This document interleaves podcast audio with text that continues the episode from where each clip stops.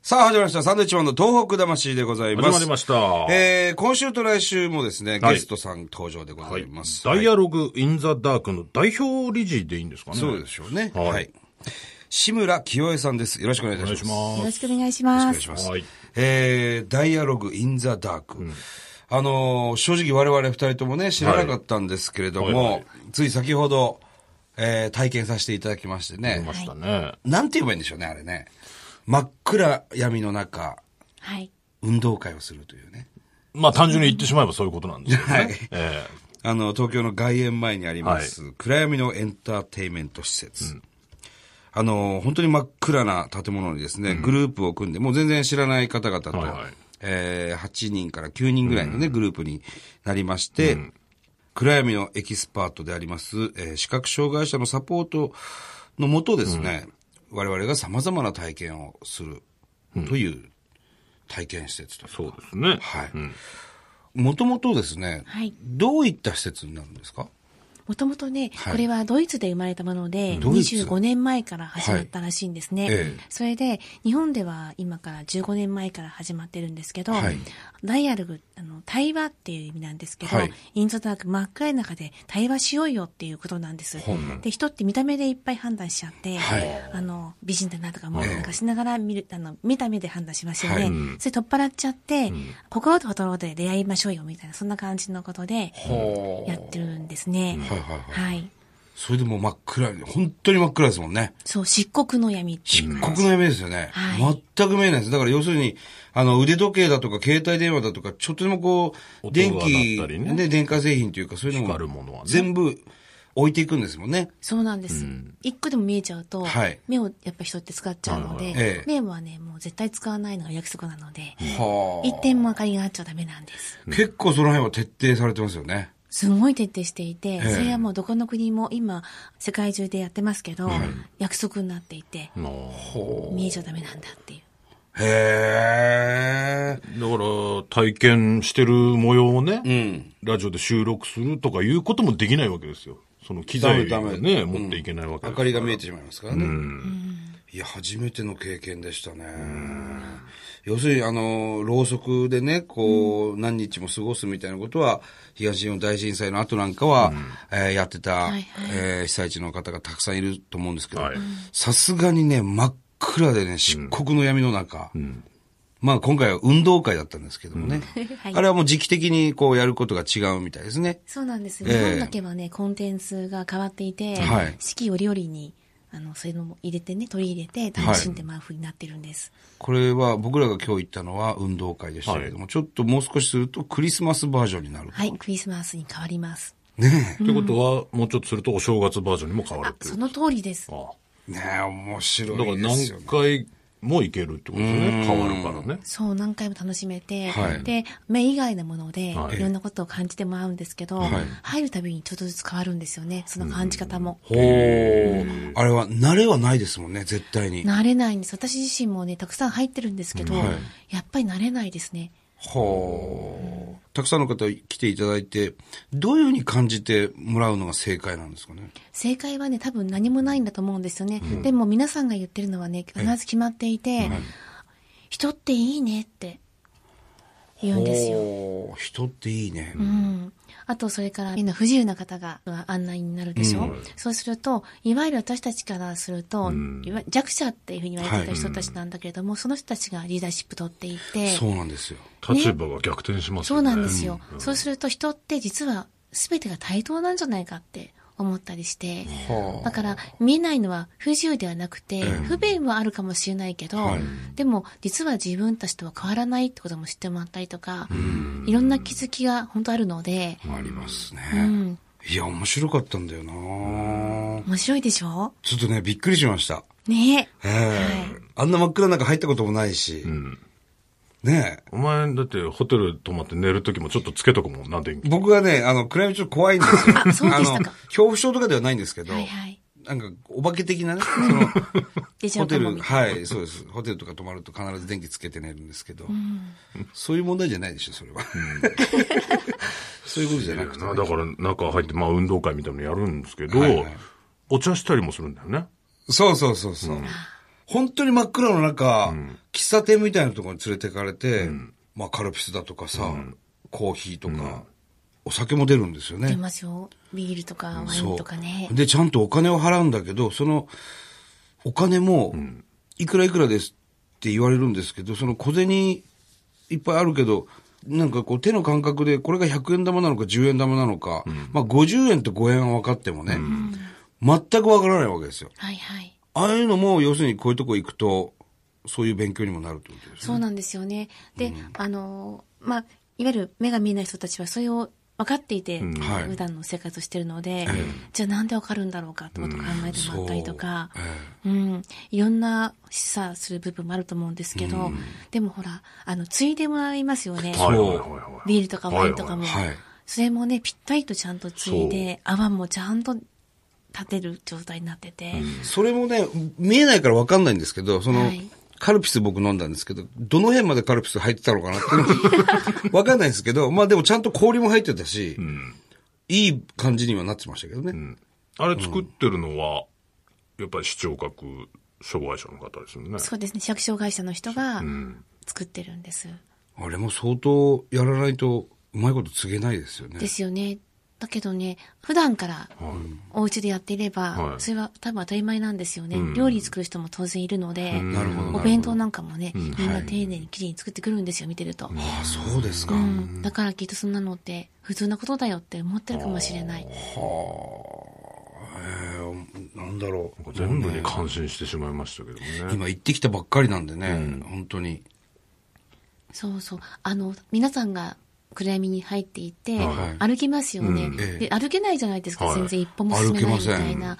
で、あの、アテンドしている、誘導している人たちは、あの、皆さんの方を向いて、バックしながら歩いてんですよ。うわすごい。今日我々のチームのリーダーは、あの、渋谷さんっていうね、うん、ハチっていう、ね。ハチ、山形、長井のね、出身の、あの、同じ東北の人間だっつってね、あの、後に、あの、出身地も聞いたんですけど、ああ、そうですか。すごく優しく、丁寧にね、教えてくださそうなっんてでね。す。優しいですよあね。のね、好きになっちゃいますよ、本当そうでしょ あれ何恋なん愛でしちすゃかうでねしょそう。もうね、なんででしょうね。あれ何なんでしょうね。みんな優しくなりますよね。みんな優しくなるんです。どんな人も。そう。そその中で一番、その、でき、できる人が、渋谷さんなわけですよ、ハチそうなんですよ。やっぱみんながその、ハチを信用してね、みんながこう、ハチ、ハチを好きになるっていうか。頼りにしますからはねそう、ハチがお母さんみたいないいや、感じ本当そうなんですよ。ねそういう感覚になりましそたよう、ね。若いのに、ええでも頼りになって、そうお姉ちゃんみたいな、お母さんみたいな、ええで、みんなはちょっと子供っぽくなっちゃってて、そうです、そうでで、す。こっちだよって案内して、そう。ねねこう、パンパンパンパンってこっちまで来てください、なんつって。大人になる方向には我々が進んだりとか。はいはい。で、面白かったのが、あの、まあ、運動会っていうね、テーマはさっきも言いましたけど、玉入れとかするんですうよんそうね。です、そうです。もう玉もわからなければ、カゴがどこにあるかもわからないんですよ。もう音だけが頼りですよ。そう。えカゴの下にお、あの、鈴がなんかついてたんだっけだから下についてんのか上についてんのかも俺もそれわがわかかんならなくい。てだから高さがわかんカない。ゴの高さわかんないから、んじゃあ向こうから投げてくださいって言われたんだけど、どこの高さにそうそうそう、方向はなんとなくね、音でわかるようになったんです、その時点では。はいはい。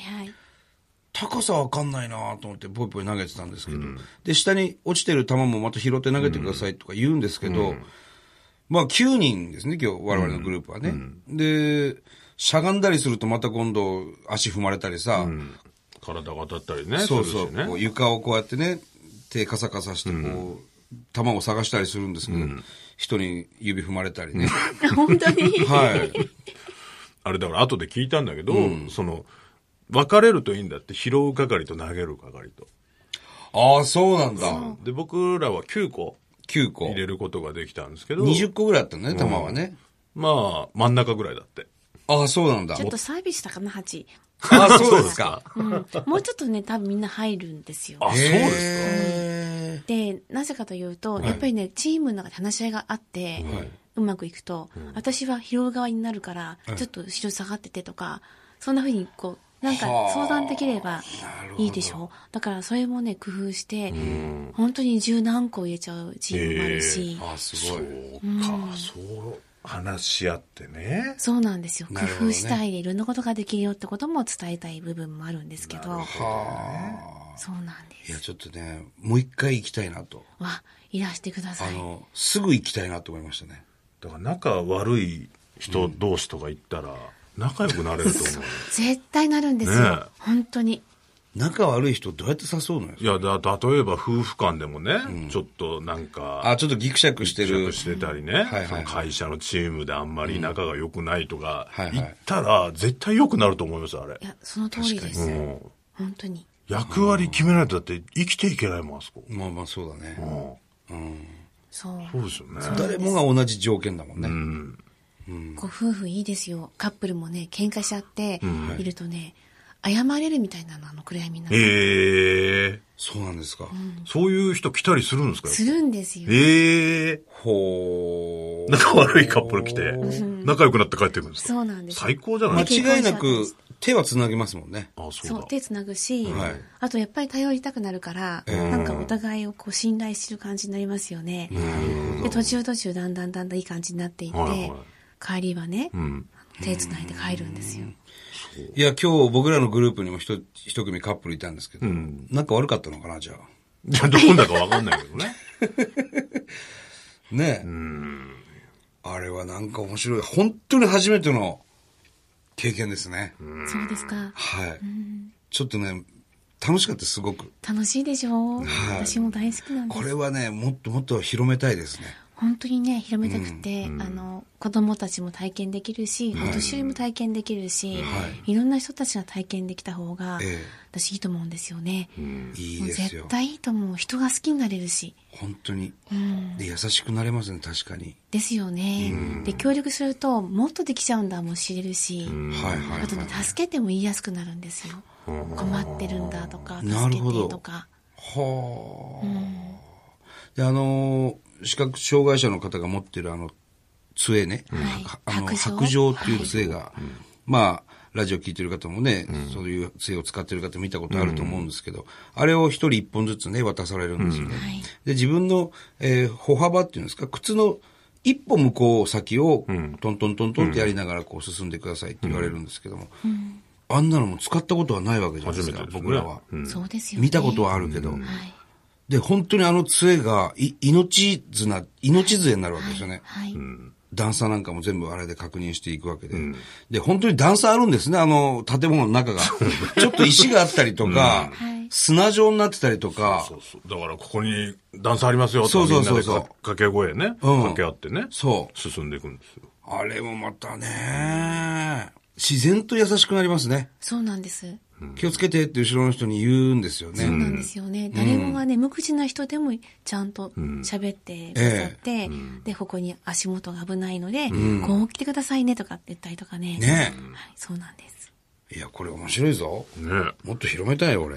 ディレクターさんの娘さん、うん。遊園地よりも面白くてためになるからもう3回行ってるって。あ、もうそんな言ってんすかあ、嬉しい。鴨さんの娘さん。何歳でしたっけ高校2年生。ほわあ嬉しいな。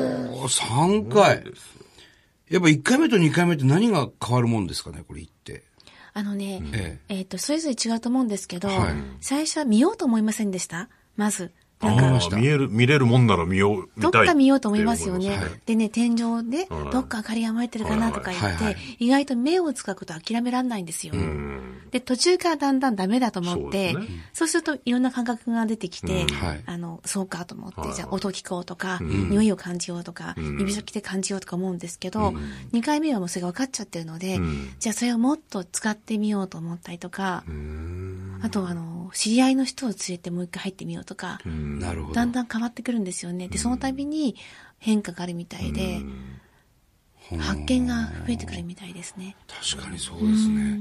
いや、だからね、あの、僕、普段からメガネをかけてるんですけど、はい。暗闇に入る前に、メガネの方は外しますかどうしますかって聞あかれるんですよーありましたね。で、ちょうどそれこそディレクターの鴨さんがね、もうメガネをかけてらして、結局メガネが必要ないわけになると。その暗闇になるはと、いはいそうですね。だけど、なんとなく僕、まだその当時、当時見ようとしてたんだろうね。僕外さなかったんです、メガネ。はいはい。鴨さんは外してたもん。鴨さんは外したの。へもう多分必要ないだろうから外すわ。俺なんかそれができなくて。だけどもう入った瞬間からメガネ必必要なかったですね。あそれ感じました、すぐ。邪魔なものが入っちゃ邪った魔なものが目についちかゃっかってましたね。 本当に。でも本当いらないんですもんねた。そうなんです。うん。これはね、行こう、また。そうですね。おお客さんの感想でユニークだったものって何かありますかうん、いっぱいあるんですよ。はい本当面白くてね。あのーあ、まずほら、仲が悪かったはいカはいはいップルがっていうのがあったんだけども、あの、感動しちゃったのはね、はい50歳以上の方だったんだけど、ご夫婦で入られて、それで、あの、奥さんがね、はい泣きながら出てきたんですよ。え喧嘩しちゃったかなと思ったりしうんて、かまたは怖かったのかなと思ってうんうん、おずおず聞いてみたんです。なんかありましたかって。はい。たらね、私はね、一番最初に夫と付き合った頃の一番最初の電話の声を思い出したんだって言ったんですよ。その声がね、うんと好きだったんですって。はいで、今日暗闇で、あ、この人の声はこういう声だったんだっていうふうに改めて思ったんだけど、それが感動して泣いちゃったっていうんですね。で、旦那さんに向かって、今まで何十年も聞かなくてごめんねって言ったんですよ。えなんかこう耳を聞こえててもスルーしてたんだと思うってちゃ言っんてと聞いてなかったってことそなんですねうだからこれからはちゃんと聞くねって言ってだ旦那さんもうるっとしちゃって、えもうねすごく初々しく手をつないで帰っていったっていうのがあー。って、あ、そうですかそ。れは素敵でしたね本当にはいやあ。ちょっとこれいい話だね。寒気がしましたよ。なんだよね。寒な気んでに寒いです。鳥肌が立った。あ、鳥肌ですよ。寒気したのよかった よもかっうた表現おかしいだろ、どう考えても完全に表現間違えましたけ 間ど。違え鳥てる肌が立っなんだろう、お前。せっかくいい話聞いてるのに。いいんです寒気するわって。そういう言い方でしょ、その時、お前。鳥肌が。鳥肌が立ったとかね、立ってないし、別ねに。あーそうなんだ。ぜひ行ってもらいたいですこれはね、ひ。ぜひぜひ行ってもらいたいなと。ちなみにこれは今東京でやってますけども、これ全国的にもやってるもんなんですか、大阪ではいもう一つやっていて、ええ、今現在もやってらっしゃる。やってます。えっ、と、グランフロントっていうところで、はいあの、積水ハウスさんとコラボレーションしてほいうて、で、そこの中でやってるんですけど、はへえ、い。これ東京は常設なんですか東京常設ですあ。、そうなんですかじゃあずっとやってるんですね。ずっとやってんですよ、真っ暗い中。十何年も。 15年。あ、あ、うんあのね、常設になったのは、はい6年前からなので、え、でも6年前から常設でやってたんですかそうなんですよ。ちょっと待ってください。もうなんで俺知らなかったんだろうねな。ねえ。ねこれはもっともっと広めていかないとダメですよ。鴨さんも遅いですよ、情報。本当ですよ鴨ね。さんの娘さんの方が早いようです。 3回も行ってますからね。これなんとか僕らもあね、ーちょっとね、みんな体験してもらいたいですね。ここのれ良さを広めていきたいな。ぜひとも、本こ当ういにう、ね、絶対ね、いいものはさ、どんどん言わないと。うん。楽しいしね。楽しい。ぜひ体験していただきたいですね。はいはい。